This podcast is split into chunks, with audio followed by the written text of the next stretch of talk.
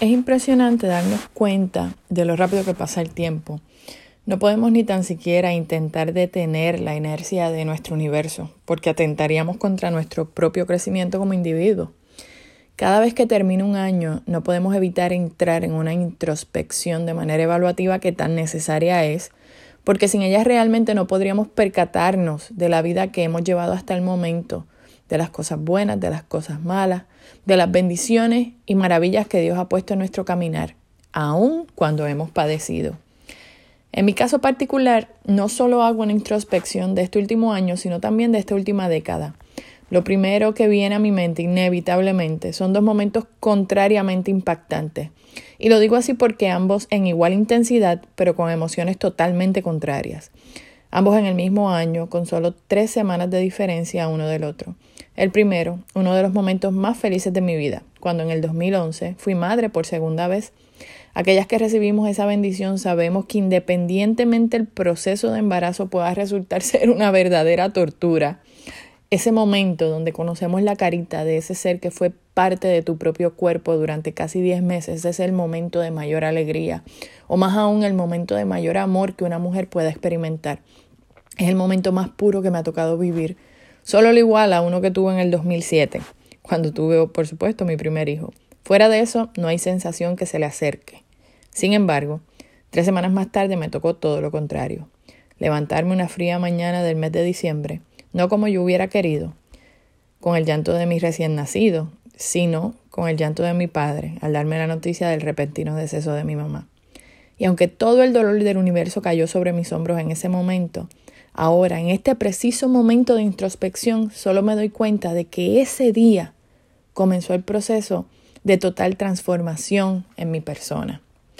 Las transformaciones verdaderas no se dan de manera consciente, tampoco se dan de manera rápida. Sí son procesos espontáneos, pero se dan de manera que no nos damos cuenta. Esa transformación va dándose poco a poco, en la medida que vamos teniendo aciertos, lecciones de vida. Para el ser humano es difícil entender que las lecciones de vida solo le sirven a la persona que las experimenta. En mi isla hay un refrán que dice, nadie aprende por cabeza ajena. Y no hay nada más cierto que eso. Muchas veces cometemos el error de querer que las personas que tenemos a nuestro lado, sean nuestros cónyuges, nuestros hijos, amigos a los que apreciamos, queremos que no procedan de cierta manera o piensen o queremos que piensen igual que nosotros porque hemos sido nosotros los que ya hemos experimentado una situación en particular por la que esa persona pueda estar pasando y queremos de cierta forma facilitarle el camino. Hoy haciendo mi introspección, precisamente hoy, el último día del año, me acabo de dar cuenta que es una tarea que no nos toca, porque cada quien es responsable de su propio caminar, de sus propias decisiones. A las mujeres nos pasa mucho con nuestros esposos y con nuestros hijos, pero en el caso de los hijos surgen situaciones que de alguna manera son más fáciles de manejar, pues como figuras de autoridad ellos nos ven como maestros. Nuestros hijos son conscientes de que no hay amor más grande hacia ellos que el que nosotros como padres le tenemos. Solo Dios los ama más. Aquellos que intentamos tener una comunicación efectiva con nuestros hijos, logramos influenciarlos para de esta manera enseñarle a tomar decisiones acertadas en su vida. Y digo enseñarles, pero enseñarles entre comillas, vamos. Es a través de esa influencia que en muchas ocasiones se logra, que, en muchas ocasiones logramos a través del modelaje que le, que le prestamos a través de nuestra vida, que logramos que ellos procedan o manejen las diferentes situaciones que se les presentan en su caminar. Realmente no es en la manera en que le hablamos, es a través del modelaje que les enseñamos. Pero con nuestros maridos es otro cantar. Las mujeres le damos un sentido lógico a todo. Somos obsesivas compulsivas por naturaleza, ante lo que la vida se refiere. Creo que es la naturaleza de nuestro género. Los hombres no son así.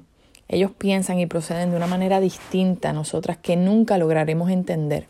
El problema es que cuando queremos utilizar nuestras experiencias de vida para ayudarlos, experiencias de las que muchas veces ellos han sido testigos, más allá de ser facilitadoras en su vida, terminamos rompiendo puentes en nuestra relación. En mi caso particular, aún intento entender el por qué. Cuando realmente lo que queremos es ayudarlo con la mejor de las intenciones, ser ese complemento a nuestro parecer. Pero cuando damos nuestras perspectivas, más allá de tomarlas como consejo, simplemente nos dicen que tenemos una respuesta para todo. es verdaderamente frustrante y mucho más cuando las decisiones que tienen de frente tienen la posibilidad de afectar negativamente a tu familia y ellos no lo ven. Lamentablemente nos toca entender que no podemos vivir la vida por ellos. Les toca andar su propio camino y caerse y pelarse las rodillas ante lo que a nuestros ojos parece inminente. Necesitamos aceptar que nuestra obligación no es vivir la vida por ellos, sino acompañarlos en el camino, por difícil que sabemos que será. Eso es lo que verdaderamente nos hace valiosos como esposos. Entonces, retomando ese momento de introspección donde nos damos cuenta de todas las lecciones de vida que hemos obtenido y de cómo hemos crecido en cada momento vivido, de entender, porque lo viviste, cómo es real eso que dicen que cada puerta que se cierra es porque una mayor se abrió. Eso que dicen que después de la tempestad vino la calma. Eso que dicen que las personas tienen un propósito en particular en tu vida y que cuando ese propósito se cumple hay que dejarlas ir porque intentar extender el tiempo de ellas en tu vida es no querer cerrar un ciclo que necesita ser cerrado. Han pasado 10 años en un abrir y cerrar de ojos y pienso en todas las personas que he conocido en ese tiempo. Alguna de ellas aparentemente es insignificante cuando las conocí, pero ahora miramos para atrás y nos podemos dar cuenta que su paso por tu vida alteró todos tus paradigmas, toda tu forma de vivir y de pensar.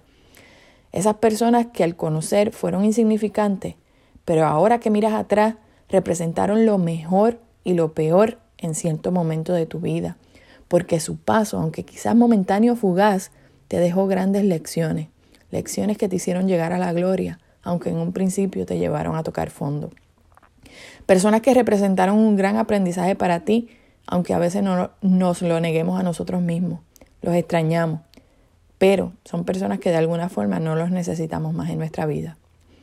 Otras personas que llegan a tu vida como ángeles a mostrarte de primera mano lo que Dios quiere para ti, explicarte de primera mano cuál es el mensaje que tienes que aprender porque nunca lograste entender con señales que Dios te había venido dando en el camino. Esos ángeles vienen a darte paz, a darle paz a tu corazón y con la misma paz salen de tu vida. De la misma manera, te das cuenta de cómo conoces a personas cuyo único propósito en tu vida es existir, porque eres tú quien es utilizado como instrumento de Dios para llevar un mensaje. Personas que conoces, que te permiten entrar a su vida para ayudarles en el caminar sin que nosotros mismos lo busquemos. Personas que se resisten, por otra parte, a tu ayuda, porque te juzgan, reflejándose ellos mismos en ti.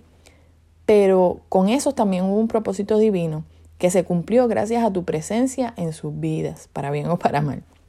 Muchas veces pensamos que ser instrumentos de Dios es algo que nos hace tener, eh, vivir o experimentar situaciones agradables con la gente que nos rodea y no necesariamente es así.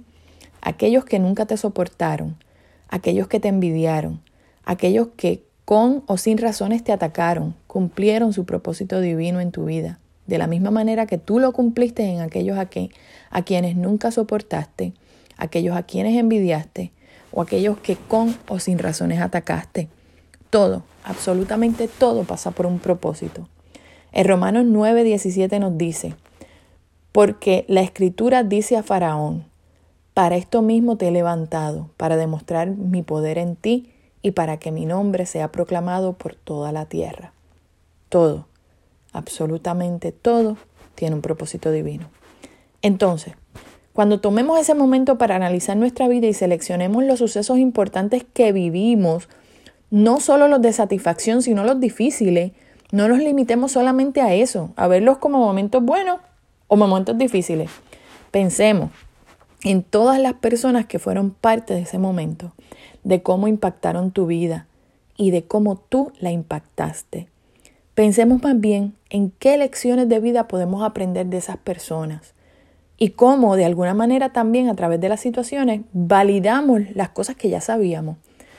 Cómo esa persona sacó lo mejor y lo peor de mí y aprendamos del proceso. En este nuevo año que se avecina, en esa nueva década que dará comienzo mañana, fijémonos metas, pero no solamente metas materiales, pues esas llegarán por añadidura como recompensa que la vida nos dará por nuestro esfuerzo y trabajo.